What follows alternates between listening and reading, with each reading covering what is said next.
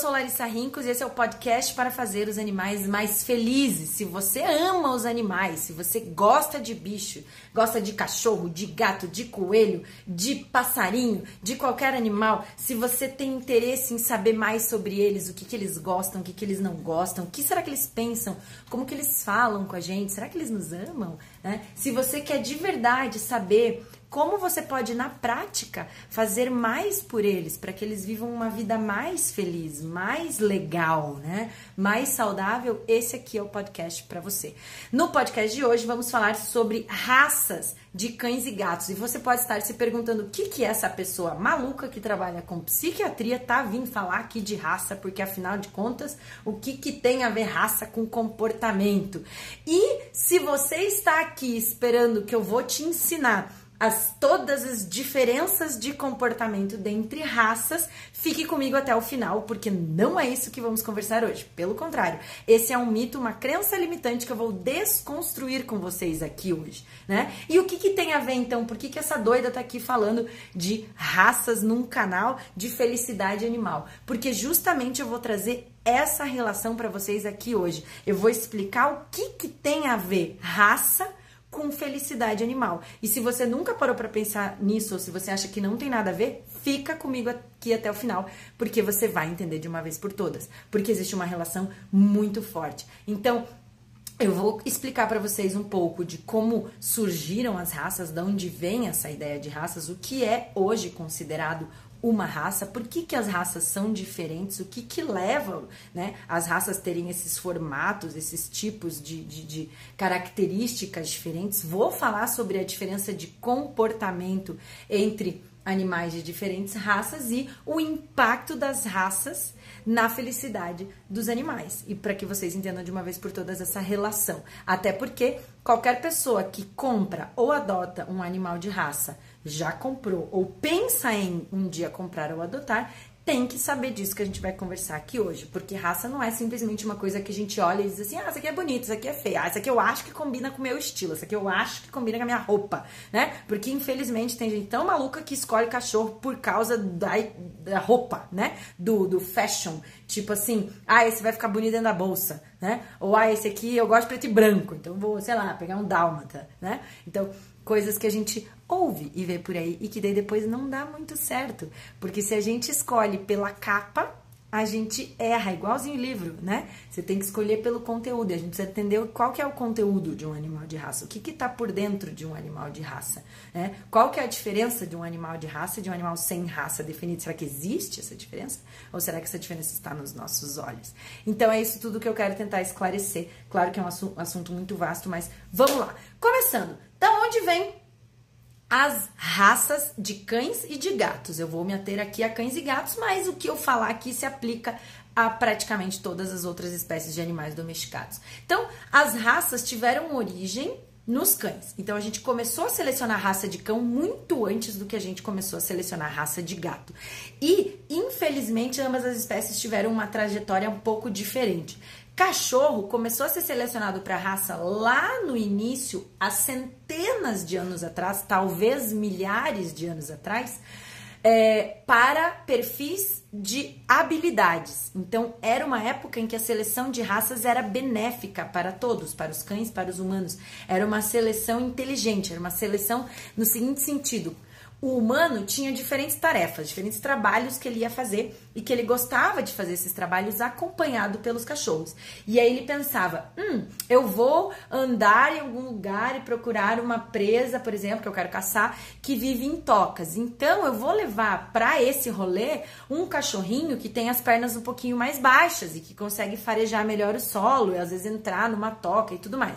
Ah, agora eu vou fazer um rolê de caçar, sei lá, um pato que pode cair lá na água. Então eu vou levar um cachorro comigo que nade muito bem, que goste de água, que entenda esse negócio de pular na água e lá nadar e puxar aquele bicho. Então lá no começo, os humanos iam escolhendo esses indivíduos com essas aptidões, com essas habilidades para trabalhos, para tarefas. Então surgiram lá os cães boiadeiros, né? Aqueles que ajudavam a é, pastorear os animais de fazenda, animais com melhores habilidades para nadar, que viviam melhor no frio, no quente, para se enfiar em toque, etc. Então, os humanos pensavam assim, cara, eu tenho, pensa lá, comunidade antiga, sei lá, 500 anos atrás, mil anos atrás, né? Comunidade, não tinha internet, tinha telefone, né? Eram poucas pessoas. Aí o cara tinha lá na fazenda dele um cachorro que era excelente para fazer aquela tarefa que ele queria fazer dentro da, da fazenda dele. Vamos supor o, o, o, pastoreio. E aí ele ia lá conversar com os amigos das fazendas vizinhas e perguntar: Cara, eu tenho um cachorro que é sensacional para fazer aquele serviço. Vocês têm uma fêmea aí que seja muito boa também? Vamos cruzar esses dois, porque aí a chance dos filhos deles serem bons nisso também é um pouquinho maior. Beleza, vamos cruzar? Beleza. E aí a gente pega os filhos desses e treina, treina, né? Os que ficarem muito bons, a gente vai querer reproduzir. Os que não ficarem muito bons assim, ah, melhor não fazer filho nesse aí, porque pode ser que não, né, os filhos dele não sejam tão bons assim. E assim começou a seleção de raça para cão. Então, uma coisa muito iniciante não preocupada com a estética, o cara não ia lá na fazenda do lado e dizia assim, ó, nossa, eu tenho um cachorro muito cinza. Não, mas você não tá entendendo, é um cinza azulado com um pelame maravilhoso que poderia ganhar uma competição de beleza. Vamos cruzar com uma fêmea cinza para ganhar uma competição. Não, não, entendeu? Porque isso é uma futilidade. Vamos pegar um cão que se sinta bem, se comporte bem no ambiente em que ele vive, fazendo o trabalho que ele felizmente vai fazer, porque cachorro gosta de trabalhar. Todo mundo gosta de trabalhar, né? Humano gosta de trabalhar, cachorro, gato, todo mundo. Isso, né, faz parte da vida. A gente só não gosta quando a gente não achou um trabalho que a gente gosta, né? Ou quando a gente é forçado a fazer uma coisa que a gente não quer, né? Mas quando a gente não é forçado, a gente gosta. Então era isso. E aí, beleza. Até então, a gente tinha, por exemplo, vários cães pastores muito bons em pastorear, de tudo que era tamanho, de tudo que era cor, entendeu? Tinha pastor cinza, pastor branco, pastor amarelo, não interessa, com focinho mais assim, mais assado, um pouco mais peludo, menos peludo, porque não se estava preocupado com a estética do cachorro e sim com a habilidade.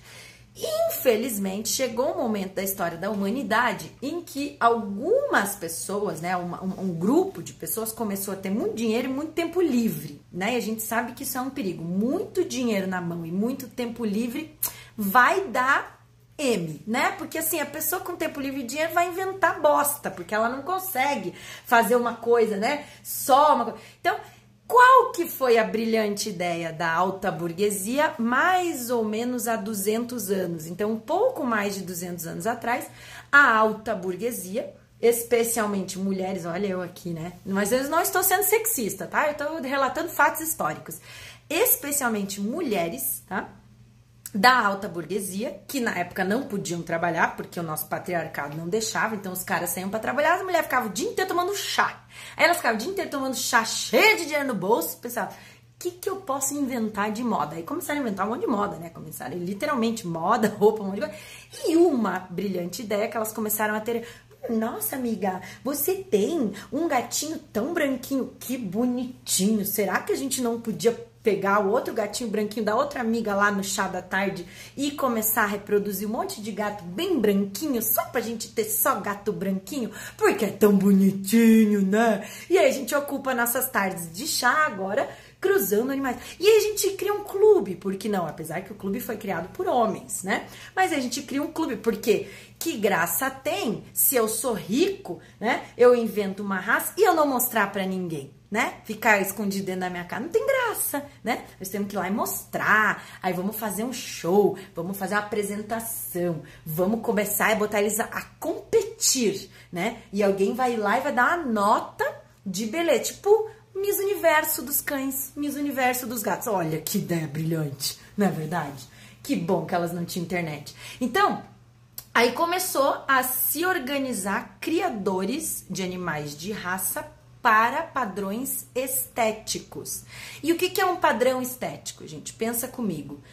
Padrões estéticos de ser humano são iguais ao longo da história? Não. Né? O que, que são padrões? São é, características que a gente define como desejáveis ou não e que variam ao longo do tempo. A gente teve época em que o desejável era que a mulher fosse bem gordinha e bem branca. Agora elas têm que ser magrela e bronzeada, por exemplo, né? Aí teve época que era bonito só o cabelo enrolado, depois só liso, agora enrolado de novo, né? E assim, ah, uma época era bonito homem magro, agora tem que ser maromba. E assim vai, né? Então, os nossos padrões de beleza são definidos por critérios totalmente abstratos, né?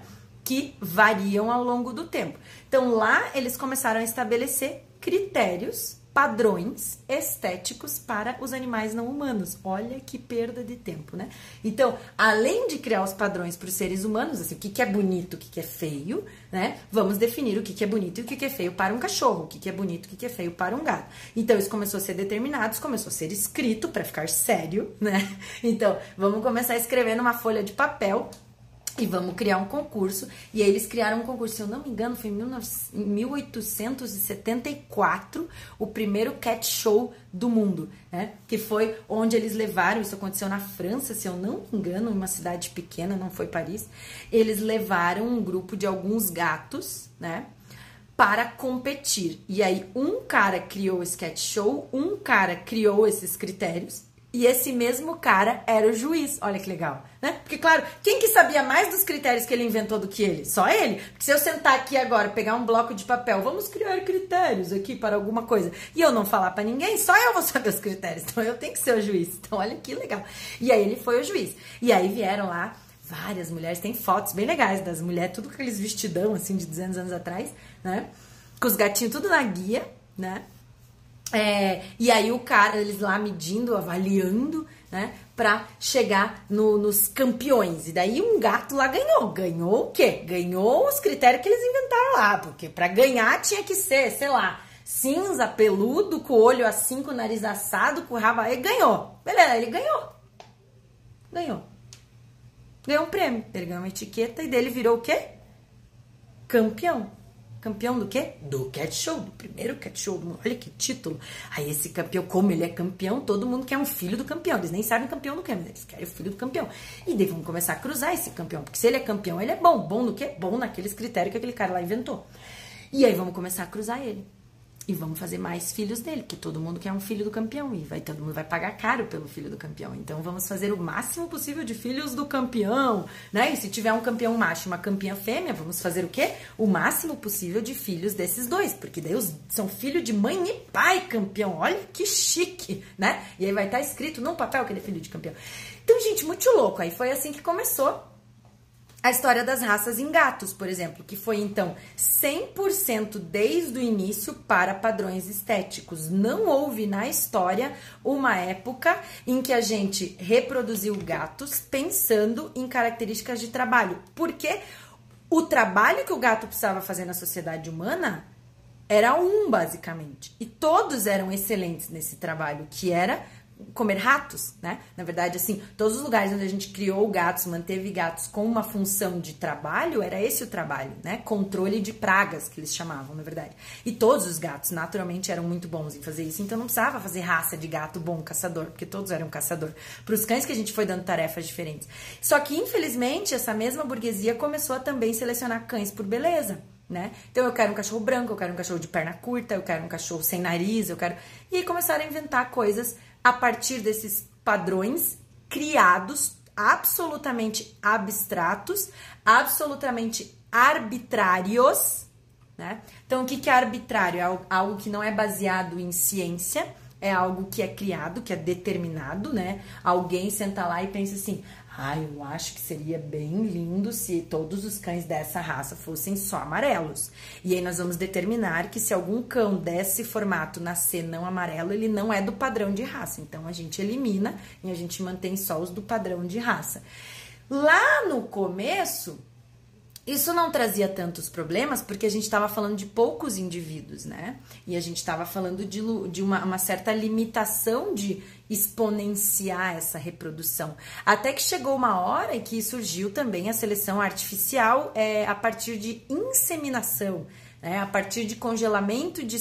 É, de óvulos, a partir de é, refrigeramento de espermatozoides e inseminação. Então, o troço começou a escalonar muito mais.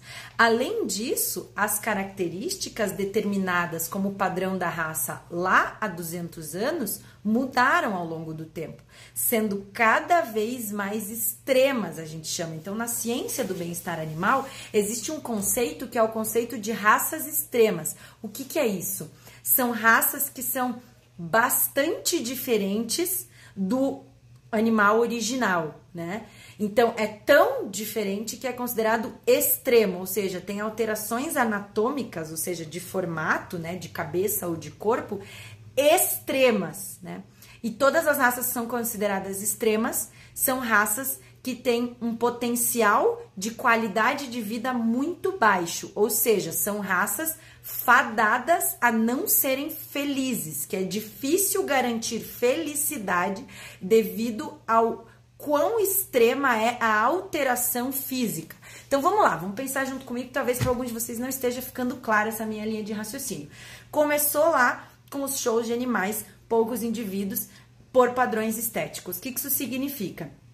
Que a partir do momento que eu criei aqueles padrões, eu vou buscar selecionar cada vez mais indivíduos com aquele padrão. Então, se eu quero uma raça de cachorro branco, eu vou procurar só cachorros brancos para cruzar entre si. Não faz sentido eu pegar um cachorro preto para cruzar se eu quero filhotes brancos. Então, eu vou cruzar branco, branco, branco, branco, branco, né? E isso é feito para tamanho de nariz, tamanho de pelo. Então, ah, as, as burguesas lá, elas começaram a achar bonito gatos um pouco mais peludos. Vocês devem conhecer aqueles gatos vira-lata que já são naturalmente um pouco mais peludo, né? Margarida, que eu tava cuidando até esses dias, ela era mais peluda do que a média. Ela vai crescer e ter aqueles rabos meio espanador, assim, um pouco mais peludo. Né, filha? Venha dar oi, filha. Então, tem gatinhos vira-latas mesmo que já tinham o pelo um pouquinho maior do que o normal. E elas começaram a achar isso bonito. Elas falaram, cara, vamos cruzar só esses mais peludos, porque a gente quer só filhotinhos peludos. E aí, quando tu cruza dois gatos já vira-lata com o pelo um pouco maior, vão nascer filhotes com o pelo igual. Podem nascer filhotes com o pelo um pouquinho menor e podem nascer filhotes com o pelo um pouquinho maior do que seus pais. E aí, se eu pego esse filho com o pelo um pouco maior e cruzo com outro gato de pelo um pouco maior, ao longo de gerações, o que, que eu vou tendo? O pelo cada vez maior. Em 100% dos indivíduos? Não. Mas se eu tô decidindo quem reproduz e quem não reproduz, o que, que eu posso fazer? Castrar todos os que nascerem com pelo menor, matar todos os que nascerem com pelo menor, ou simplesmente não deixar reproduzir, ou dizer que ele não é do padrão de raça e doar ele como vira-lata, né? Então, são as opções que os criadores podem usar.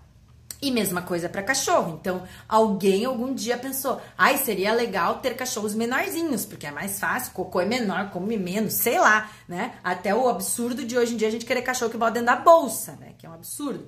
Então, o que, que eles fizeram? Tinha dois cães um pouco menores do que a média. Vamos cruzar, os filhos vão nascer como? Alguns do tamanho dos pais, alguns um pouco menor do que os pais, alguns um pouco maior do que os pais. O que, que a gente faz se eu quero uma raça de cachorro menor? Vou só cruzando menor com menor, com menor, com menor, com menor. Nossa, Larissa, mas da onde que a gente vai achando cachorros cada vez menores para cruzar? Pois é, aí entra um problema gravíssimo da seleção artificial, que é a endogamia. O que, que é endogamia? Quando eu cruzo animais aparentados. E é algo que a maioria dos criadores nega que acontece em suas criações. E isso é mentira por quê? Para eu conseguir uma raça bastante diferente do animal original, eu preciso de endogamia. Aonde que eu encontro dois indivíduos mais parecidos? Entre parentes ou entre animais super distantes? Sempre entre animais parentes. E quanto mais extrema é uma raça, mais endogamia aconteceu. E para quem aqui já ouviu essa palavra endogamia, ou para quem não ouviu, vou explicar. Endogamia está diretamente relacionado a doenças. Quanto maior o índice de endogamia dentro de uma população, maior a quantidade de doenças congênitas e hereditárias. Porque os genes no nosso corpo, gente, eles não são coisas completamente independentes. Então eu não consigo ficar selecionando, por exemplo, eu vou ficar selecionando a cor de pelo lá. Eu quero um animal mais branco, mais branco, mais branco, com olho mais azul, mais azul, mais azul, mais azul. Então eu tenho que ter genes ali que vão determinar que todos os filhos vão nascer branco com olho azul. Esses genes não estão completamente independentes dos outros genes. Os genes são pareados, os genes eles vêm juntos, eles trazem características, né? Mais de uma característica muitas vezes. Então, a gente é, seleciona pelo branco, que é o que a gente pode ver, né? Eu quero pelo branco. Só que junto nesse gene que determinou que aquele animal vai ser branco, esse mesmo gene ou par de gene vai determinar outras características que eu não escolhi, que eu não queria, que vieram juntas, tipo de brinde. Né? Com aquela característica que eu achava que era desejável, como a cor de pelagem. E quanto mais eu ponho pressão de seleção, que a gente chama, ou seja, quanto mais eu forço essa reprodução artificial através de indivíduos mais parecidos, mais endogâmicos, mais as, as sobreposições vão acontecendo e mais os problemas vão se multiplicando. A tal ponto que hoje a gente tem algumas raças, por exemplo, que nascem com 15 problemas de saúde, 10 problemas de saúde. A gente tem raças nas quais 90% dos indivíduos daquela raça tem pelo menos três doenças graves. A gente tem raças nas quais 100% dos indivíduos tem pelo menos um problema de saúde grave, né? E a gente praticamente não tem raças que não tenham problemas de saúde e cada vez estão mais graves e maior a quantidade de problemas. Por quê? Porque a gente está fazendo endogamia cada vez mais, por mais que se negue. Então, quando um criador nega que existe endogamia no seu plantel, de duas uma, ou ele está muito desinformado ou ele está mentindo né, para as pessoas, porque é impossível a gente ter raças, as raças que a gente tem atualmente sem ter endogamia. Porque por mais que ele te garanta que essa cadela aqui e esse cachorro aqui não eram irmãos, por exemplo, ou não é mãe e pai, os ancestrais, os antecessores deles foram aparentados em algum grau ou em muitos, né, graus. A tal ponto, gente, que a gente tem raças que a o que há eh, descrito na literatura, né, de que algumas raças todos os indivíduos são originários de um casal original, né? Essa é a lenda que reza dos bulldogs ingleses, por exemplo, que existe um par de, de, de pais, né? Um casal que originou todos os bulldogs ingleses, né?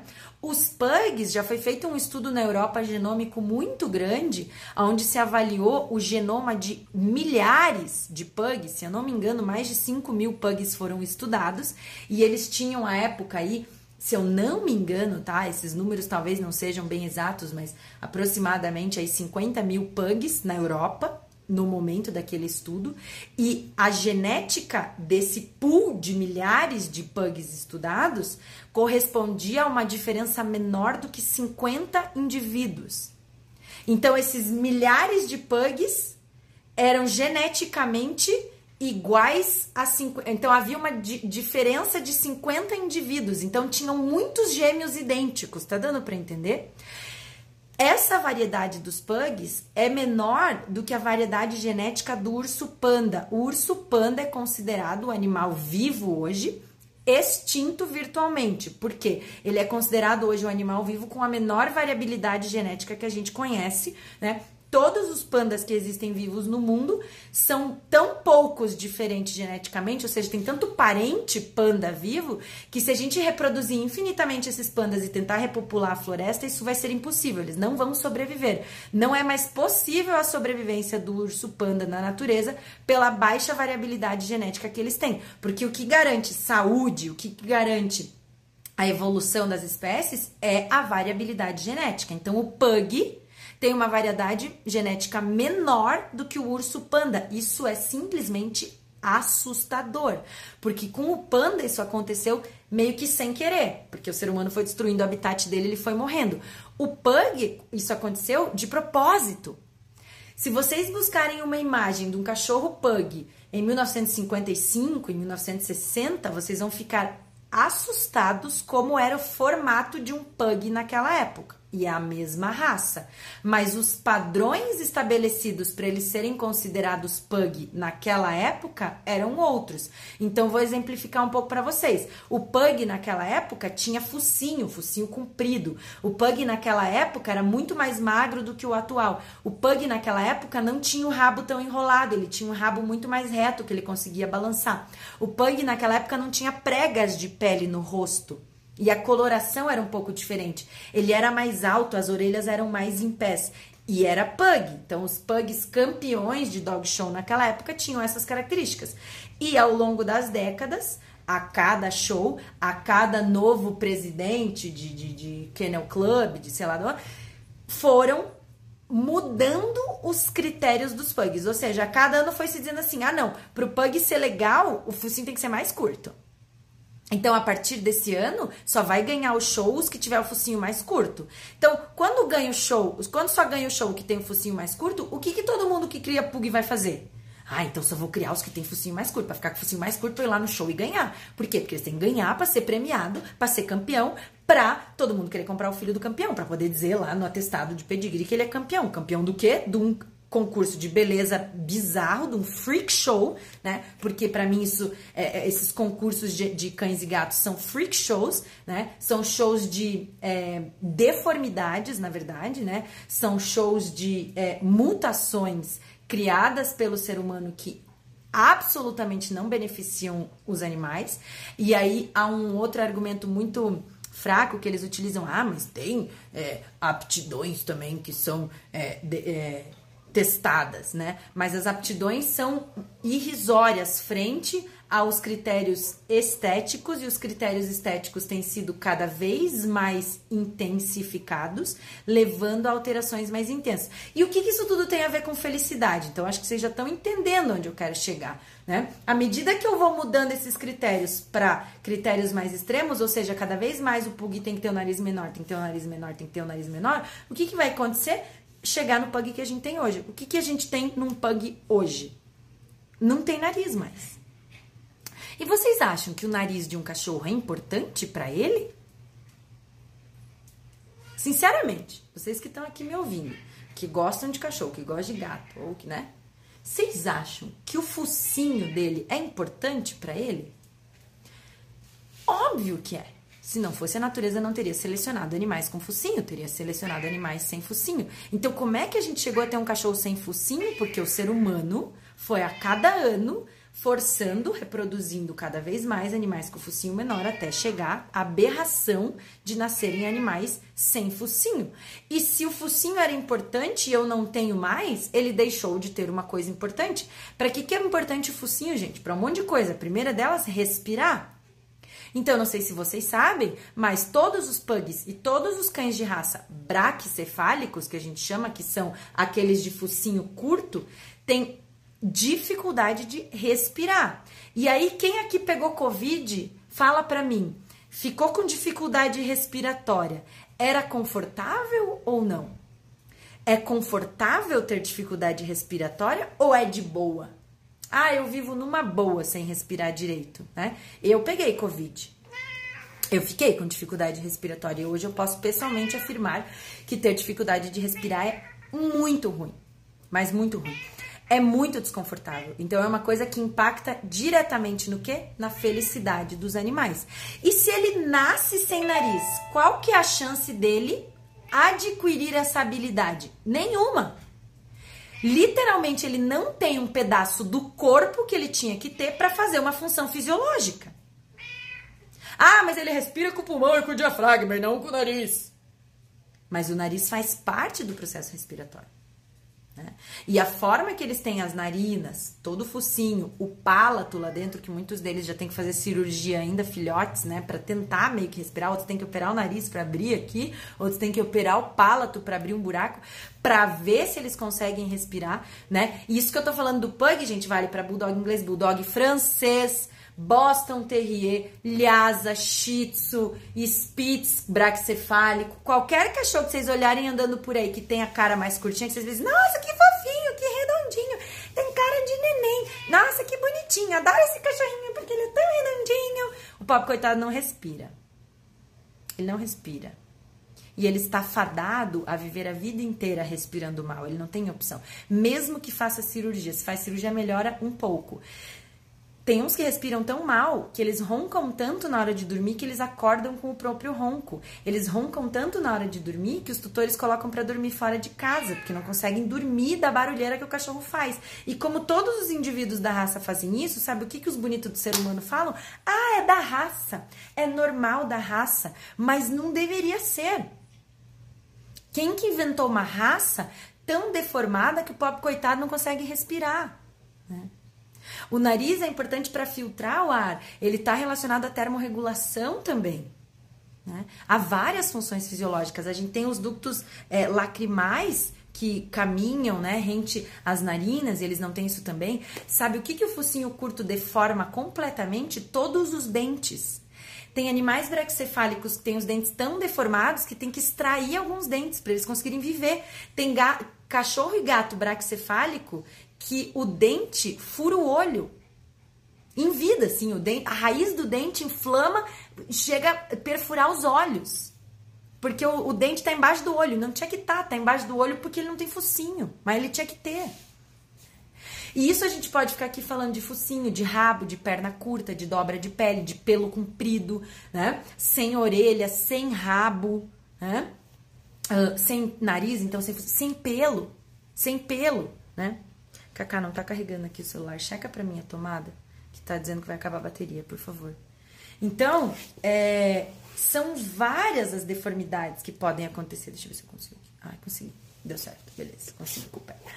Então, são várias as deformidades que podem levar a problemas para fazer coisas muito básicas. Então, animais de raça podem nascer com dificuldades físicas severas. Então, animais de raça, por exemplo, de perna curta, e a gente tem tanto gato quanto cachorro de perna bem curta, eles têm dificuldade de pular, de saltar, de subir, de descer, de andar. Né? A coluna começa a ter vários problemas de saúde ao longo da vida. Né? Uh, os pelos muito longos atrapalham muito a termorregulação, então causam muito mal-estar relacionado à temperatura atrapalha a visão. Tem animal que pisa em cima dos, dos próprios pelos. E para que que a gente fez uma raça com pelo comprido, gente? Única e exclusivamente por questões estéticas. Então a gente trouxe uma superficialidade muito grande, né? Mas para um outro que não pode decidir por ele mesmo. Porque uma coisa é uma pessoa decidir raspar o cabelo, deixar o cabelo crescer até o pé, né? Ter unhas imensas que não consiga nem é, limpar a, a orelha. Eu consegui já, consegui já. Então, é, uma coisa é um ser humano decidir padrões estéticos extremos, uma coisa é um ser humano ir lá e fazer cirurgia plástica e cortar as pernas, aumentar as pernas, cortar a orelha, cortar o nariz, cortar o seio, cortar o olho, cortar o que quiser. O humano está escolhendo isso. Porque para ele essas questões estéticas são importantes. Para o cachorro e para o gato as questões estéticas não são importantes. Cachorro e gato quer ser feliz, cachorro e gato quer ser saudável, cachorro e gato quer poder brincar, quer poder não sentir calor, quer poder respirar, né? Quer poder comer, quer poder. Tem animais, gente, que o focinho é tão curto que eles não conseguem comer. Eu conheci gatos que são alimentados na seringa, porque a boca, a cara é tão achatada que a boca não, eles não conseguem pegar comida do pote, né? É, eu conheço vários bulldogs que não conseguem se comunicar com outros cachorros, porque a cara deles é tão deformada que eles não, não têm as expressões faciais de um cachorro normal, que eles não conseguem mexer a pele do rosto como um cão normal mexeria. A orelha é toda amassada e deformada, a cara é achatada, o olho tá do lado do nariz. Os outros cachorros não, não, não entendem, não estão entendendo aquilo, eles não entendem o que está acontecendo. O que, que, que é essa criatura? É um cachorro ou é um, um desenho animado? É o que, que é isso?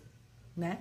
E vou dizer uma outra coisa para vocês o cérebro desses animais continua sendo o mesmo ou muito parecido. Ou seja, as vontades deles são de cachorro ou de gato.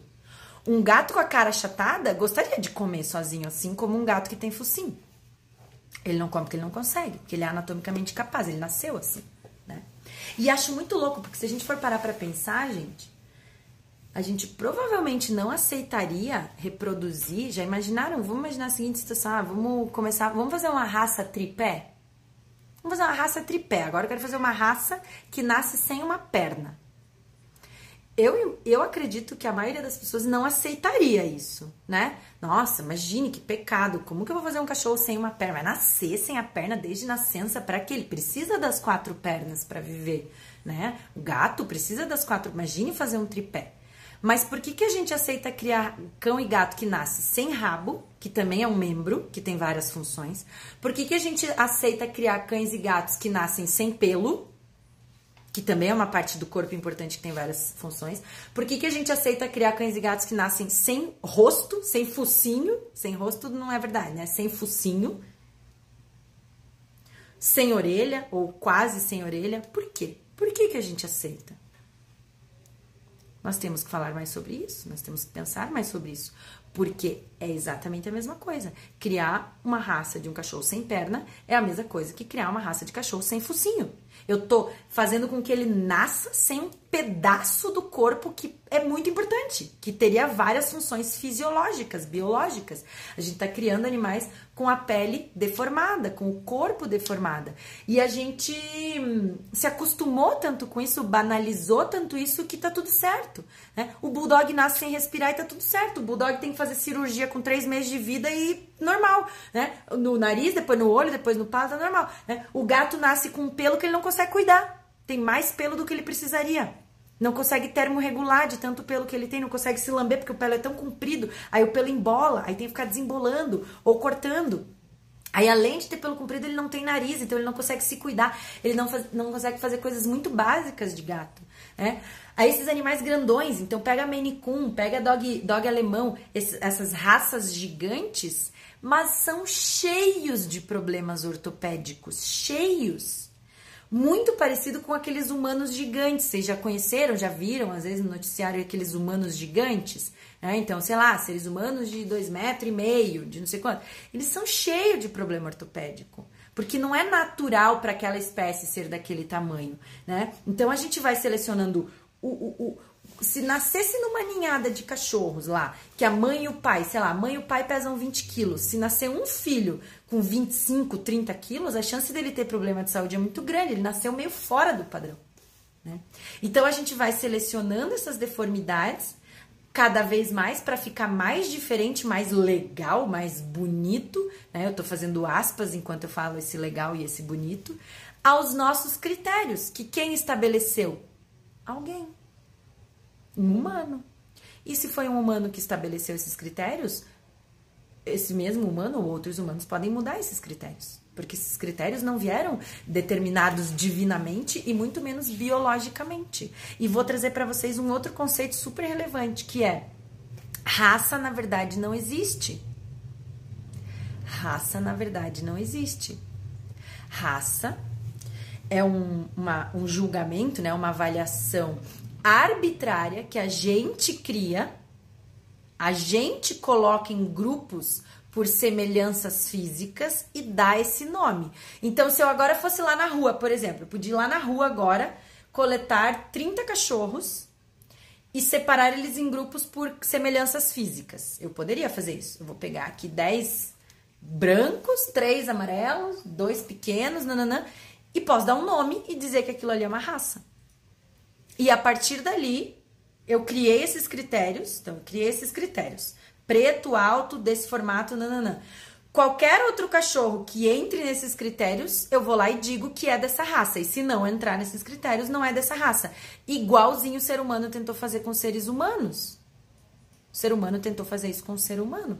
O ser humano, quando começou a descobrir, né, com o advento da globalização, a gente começou a descobrir. Um, que humanos eram bastante diferentes fisicamente, então a gente vai lá para o Japão, os japoneses têm um formato um pouco diferente, a gente vai lá para a Índia, eles têm outro formato, a gente vai lá para a África, né? Então a gente tem em regiões diferentes formatos um pouco diferentes de pessoas e cor. Voltou. E aí a gente começou a achar que existiam raças entre seres humanos, né? E inclusive existiam laboratórios de melhoramento genético humano, não sei se vocês sabem disso. E ironicamente, ou talvez propositadamente, não sei se vocês sabem, um dos prédios onde antes da Segunda Guerra Mundial é, existiu um laboratório de, de melhoramento genético humano, ou seja, um prédio inteiro que era um laboratório de estudar raças humanas, nesse mesmo prédio depois esse prédio foi utilizado para estudo de raça em cães. Olha que loucura, né? E aí o que, que a gente descobriu com a ciência, através da ciência, que não existem raças humanas. Hoje a ciência já provou que não existem raças humanas. Ou seja, geneticamente nós somos muito semelhantes. Não existe uma diferença suficiente para que eu considere raças. Raça hoje só é um critério cultural, né? Então existem culturas diferentes. E, inclusive, legalmente, se a gente usar o termo raça diferente desse critério cultural, isso é crime? É crime eu dizer que eu sou é, diferente ou melhor, né? A gente só tem a raça como um critério cultural, né? Ainda. Provavelmente, talvez no futuro não tenha, não sei né? Mas a gente sabe que somos todos iguais. Que não existe um, um ser humano melhor que o outro. Teve que ter a Segunda Guerra Mundial pra isso acontecer, né? Que foi a tentativa de fazer essa seleção artificial mais forçada, reproduzir a raça humana mais pura e mais maravilhosa. E aí veio a Segunda Guerra Mundial, né? Uma das maiores tragédias da nossa história, para acabar com isso. E uma, quase 100 anos já se passaram e a gente continua fazendo o mesmo com os cães e com os gatos ou um pouco pior, né? Porque a gente já chegou a níveis absurdos de animais que nascem sem conseguir andar direito, animais que nascem sem conseguir respirar e Obviamente, um animal que não respira e não anda direito não vai conseguir ser totalmente feliz. Ou não vai ter o potencial de felicidade que ele poderia ter se ele andasse direito e se ele respirasse direito. Então, eu penso que não temos o direito, na verdade, de fazer isso. Uma coisa é um animal que se acidenta e perde os movimentos e a gente vai dar a maior qualidade de vida possível para ele, ele pode sim, né, viver uma, uma, uma, vida de relativa qualidade. Agora, a gente criar de propósito, né, julgando inclusive que é melhor, sabe? Mais puro, mais caro, fazer um show, freak show, para levar todos esses essas mutações, né? Então, Uh, comecem a olhar para os pastores alemães mais atuais. Os pastores alemães não conseguem mais andar de tão deformados que eles são. Já atendi vários cães filhos do campeão paranaense, né, pastor alemão do nosso tempo aqui agora, que perderam o movimento das pernas, ainda filhotes tão deformado que é o quadril e as pernas. Então eles têm o quadril cada vez mais caído, né? Porque esse é o critério atual para um pastor alemão ganhar o show. Ele tem que ter o quadril caído. Ele não tem que ser um bom pastor. Ele tem que ter o quadril caído. Para ter o quadril caído, o quadril tem que ser deformado. Então o quadril deles é cada vez menor. Quem tá me ouvindo aqui hoje, eu peço para fazer esse exercício. A próxima vez que você vê um pastor alemão andando na rua, repara que altura que é o ombro dele e que altura que é o quadril dele. Se o quadril dele for mais baixo que o ombro dele, ele tem o quadril deformado. E quanto mais baixo, mais deformado. E se ele tiver o quadril baixo, repara como que ele joga as pernas de trás para tentar andar e como que ele achinela as patas da frente para tentar andar. Bulldogs ingleses, bulldogs franceses já são raças consideradas tão extremas que, segundo a ciência do bem-estar animal, é crueldade a gente continuar reproduzindo. É crueldade porque eles têm deformidades tão grandes que eles vão passar uma vida inteira de sofrimento por serem daquele formato. E como eles são daquele formato, não tem como eu selecionar indivíduos mais saudáveis, porque eles já estão muito extremos. Então, o que a ciência do bem-estar preconiza é, prezando a felicidade dos cães, não se deveria mais permitir a reprodução desses indivíduos. Então, castrar todo mundo e encerramos por aqui. Algumas outras raças a gente ainda consegue reverter. Então, eu vou escolhendo indivíduos menos deformados e selecionando, né, para que elas, eles voltem a ser de um formato mais parecido com o original. Para quem não sabe o que é um animal original, a gente tem que pensar no ancestral. Qual que é o ancestral do, do cão? O lobo. Então, quanto mais um cachorro é parecido com um lobo, em tamanho, formato, em cor, cabeça, tudo, mais saudável ele é. Não exatamente como um lobo cinzento, né? Porque o lobo cinzento é muito mais adaptado ao frio do que o cachorro, o cão doméstico. Aquele vira-latão grande, sabe aquele vira-latão grande, pelo curto, né? Com focinho, com orelha em pé. orelha em pé que ouve bem, rabo para cima que chacoalha, né? Pernas proporcionais, mais ou menos aí uns 20 e tanto qui, tantos quilos, 30 quilos. Isso é um cachorro original. Vocês acham que um cachorro de 2 quilos está muito perto ou muito longe do cachorro original? Muito longe. Vocês acham que um cachorro branco, super peludo, tá muito perto ou muito longe do cachorro original? Muito longe, né? Qual que é o gato original? Atualmente, o mais parecido que a gente pode pensar no gato original é aquele vira-lata tigrado ou vira-lata preto. Ironicamente, os dois mais renegados na adoção. Mas o gato tigradinho, aquele tigradinho meio cinza, gatinho tigradinho bem guaipequinha, assim. Esse é o mais parecido com o original, que é o gato selvagem africano.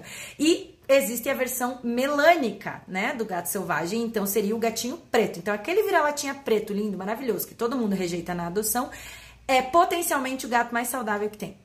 Porque é o mais parecido com o seu ancestral, é o que menos foi modificado, é o que menos foi forçado a nascer com características diferentes do que as que eles deveriam ter.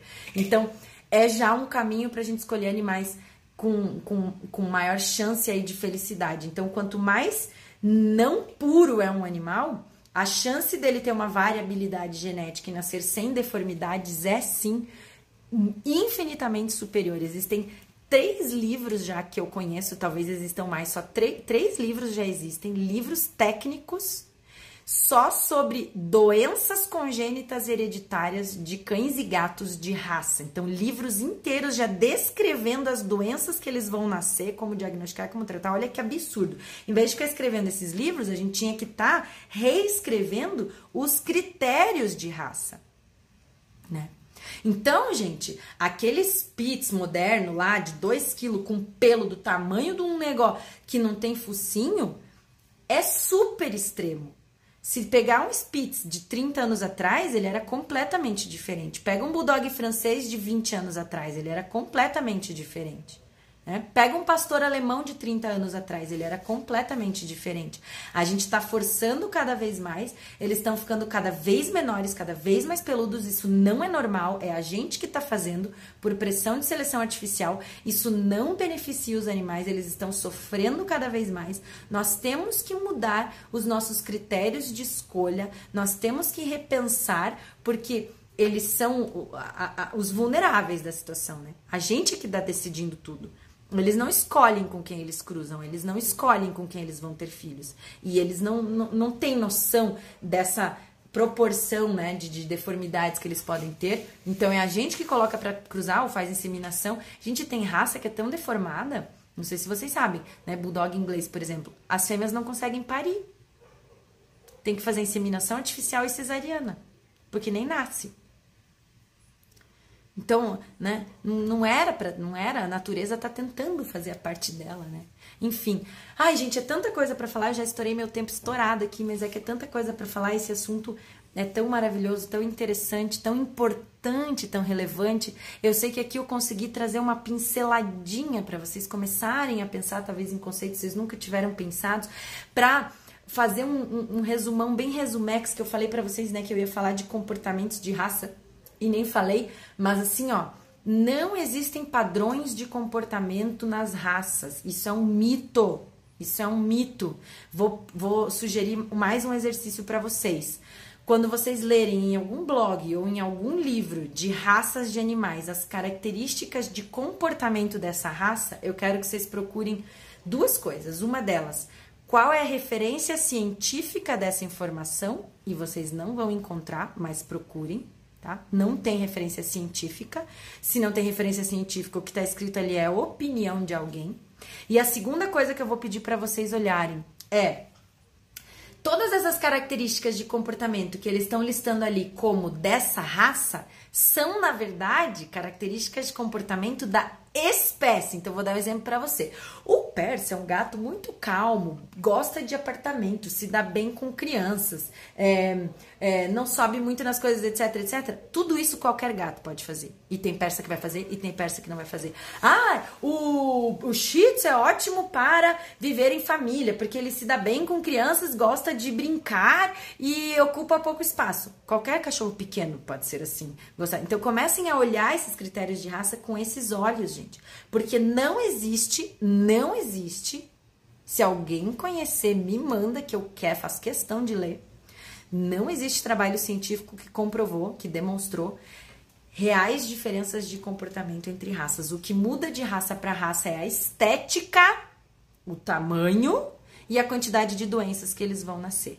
Então, é, isso não beneficia os cachorros. Isso só beneficia o ser humano e beneficia de uma forma um pouco superficial, na minha opinião, né? Porque eu acho que não deveria importar tanto assim se teu cachorro é branco, se teu cachorro é amarelo, se ele é peludo, se ele não é peludo. Eu acho que deveria importar se ele é saudável, né? Se ele é feliz, se ele tem chance de viver uma a vida mais plena e saudável possível, né? E não de uma determinada cor, de um determinado status, né? De uma determinada marca para ser chique, para combinar com o meu estilo de vida.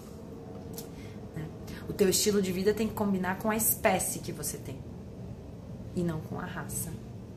Porque qualquer animal de qualquer raça da mesma espécie tem o mesmo cérebro, cérebro de cachorro. E queria ser cachorro.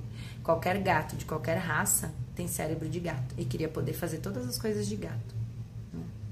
Então, é isso. Ai, gente, eu vou finalizando. Queria falar mais, mas espero de coração que tenham conseguido é, entender um pouco desses conceitos que eu trouxe para vocês e pensar né, sobre algumas dessas coisas, para a gente ir aos pouquinhos, quem sabe, lapidando esses nossos conceitos e esses nossos critérios aí de escolha dos nossos animais.